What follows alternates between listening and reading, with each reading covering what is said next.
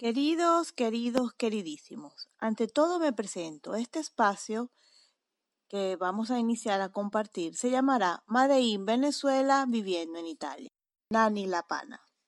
La idea de este, digamos, eh, es un servicio público, un servicio público para los compatriotas venezolanos, el cual tendrá como contenidos varios tips y varias experiencias, vivencias, consejos, esperando que eh, tomando poco a poco y cada día eh, ante todas las vivencias que podamos intercambiar aquí viviendo en, Italia, informaciones, dudas y sobre todo eh, vivencias, pues como al diario vivir, cómo se vive, cómo se hace, cómo se puede hacer más rápido o cómo se podría hacer mejor y más fácil para vivir y comenzar a vivir en Italia por, por decir así, documentos y tantas otras cosas. Les cuento un poco de mí. Yo este, me vine en el 2003. Este, se vino primero mi esposo, como hacen muchas personas, se viene primero el hombre, pues trabaja o se ubica, ve bien cómo son las situaciones, las condiciones de, cómo se vive, las condiciones de la... Y se investiga pues cómo es el ambiente, qué zona es pues, mejor, más segura y tal, y pues segura, o, o, o, también hasta más cerca para su trabajo, las, las cosas que pueda conseguir. Inclusive este, se averiguan pues todos los, los, trámites y documentos en esa, en esa, en esa, en ese periodo, pues. Y luego, bueno, la gente se, o la persona se trae a la familia, a los hijos, a la esposa, a, la, a las madres, etcétera, vía, vía, vía viendo. Tengo que, que les voy, les quiero preparar varios tips importantes para realizar aquí en Italia, en los cuales podamos mm, ver cómo se realizan, que son las primeras personas que están llegando, pues, ¿no? Como por ejemplo el permiso de residencia, que aquí se llama permiso de soyorno, la licencia de conducir, que aquí se llama patente, el número de seguridad o de seguridad social, pues, que se llama códice fiscal, que ese es un, un código que es como si fuera la carta de identidad, aunque hay otra carta de identidad aparte. Pero el códice fiscal o el número de seguridad social es el que siempre te identifican y te piden para todos los demás documentos, para los bancos y todas estas operaciones. Eso es importantísimo hacérselo. La tarjeta de sanidad o la tarjeta sanitaria para poder tener eh, los servicios públicos en la asistencia de sanidad que aquí de verdad funciona muy, muy, muy bien. La, la comisaría de policía que se llama la cuestura y como, ve, como verán, tendremos muchos eh, eh, tipos de informaciones que dar al respecto de cómo se hacen, cuáles son las operaciones, qué se hace apenas llegando, eh, dónde te tienes que recar para poder eh, declararte apenas llegues aquí en Italia. Y bueno, y este, todas esas esos tipos que son tan importantísimos cuando uno llega a un país que no conoce, ¿no?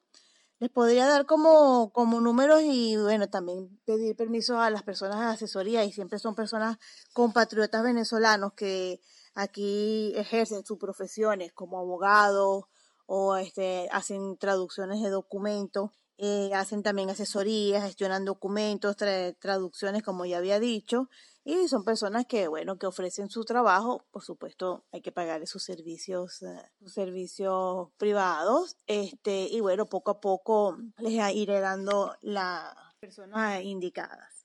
Esperemos que estén dispuestas a siempre ayudarnos, porque esta es la idea de, de esta radio y de la comunidad venezolana, ayudándonos para no estar tan perdidos cuando uno llegue aquí en Italia. Bueno, lo importante sería informarse antes de llegar, pero bueno, a veces uno llega y después que decide, ¿no? Para hacerlo con mucho más dinámico, me gustaría también este, que lo podamos compartir, y si, si quieren hacer varias preguntas si de, de, información, si tienen muchas dudas, cuáles son las dudas más comunes, que, en qué le podemos ayudar para más información entre tanto, yo iré preparando estos tips que ya les mencioné primero, cómo se procesan, qué documentos hacen falta, por supuesto todos, eh, todos traducidos en italiano.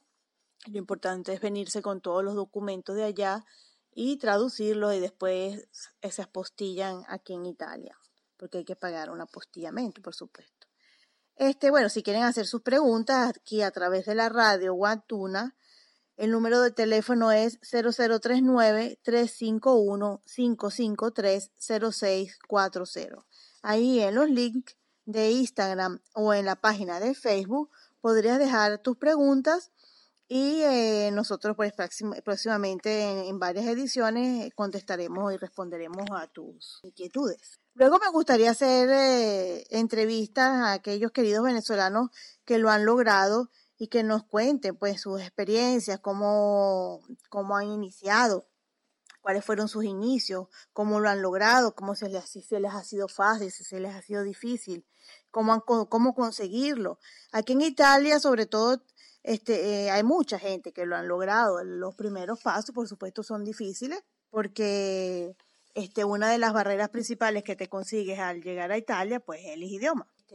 Muchas personas llegan sin saber hablar italiano y bueno, este, se consiguen los primeros trabajitos, que también hablaremos de eso, cuáles son los primeros trabajitos que casi siempre se consiguen. Pues después, muy más adelante, les doy el tips de esta, el tip de esta edición. Bueno, como todos los países, cuando uno llega, pues no es nada fácil. Y como ya les acababa de decir, pues una de las barreras principales, principales es el idioma. Pero bueno, está como en todas las cosas en la vida, echarle pichón, echarles un cerro y ya saben de qué, como todos nosotros hemos llegado aquí, yo tengo ya 16 años aquí en Italia, mis hijos crecieron aquí en Italia y este, pues todo es lograrlo y dedicarse. Tú escogiste saltar el charco y venirte para Italia, pues hay que adaptarse a esta comunidad, a las costumbres y a tantas cosas que nos encontramos, a las personas completamente diversas, a nuestras culturas, a nuestra venezolanidad, por así decirlo. Y bueno, que lo que, lo, lo importante es la actitud, de tomar siempre la actitud de, lograrlo, siempre seguir y siendo exitosos donde vayamos. Lo que les iba a decir del idioma, yo por ejemplo tengo, me vine cuando me vine, me vine, mi hijo tenía, el grande tenía siete años y el pequeño tenía un añito. Entonces, por supuesto, el pequeño, que ahora tiene 17 años, él no habla español, habla solo italiano. Bueno, yo, le yo siempre he hablado, le he hablado a él español toda la vida. Sea, que el 100% entiende perfectamente el español. Y eso es uno de los consejos que les doy a ustedes que comenzarán a vivir aquí en Italia. Háblenle siempre a sus hijos en español, que se los agradecerán cuando estén grandes, que sean bilingües, tengan la madre lengua. Y, y aunque el mío, por ejemplo, por, por ejemplo personal, yo le hablo en español, aunque él me conteste en italiano, yo sé que él lo entiende 100% el español. El mío grande sí me habla en español, pero bueno, y lo otro es que si me oyen en confusión con, con el idioma, como nosotros lo llamamos itañol, es porque, bueno, aparte de que yo tengo 16 años, como se, yo se los ya he dicho varias veces, yo vivo con mis hijos, les hablo en español a mis hijos, me pude traer a mi mamá y le hablo en español a mi mamá, pero trabajo en italiano y convivo con un italiano. Entonces tengo que estar cambiando el chip varias veces para de español a italiano constantemente. Eso, bueno, es bueno porque te activa, te activa el cerebro, tiene siempre activo el cerebro.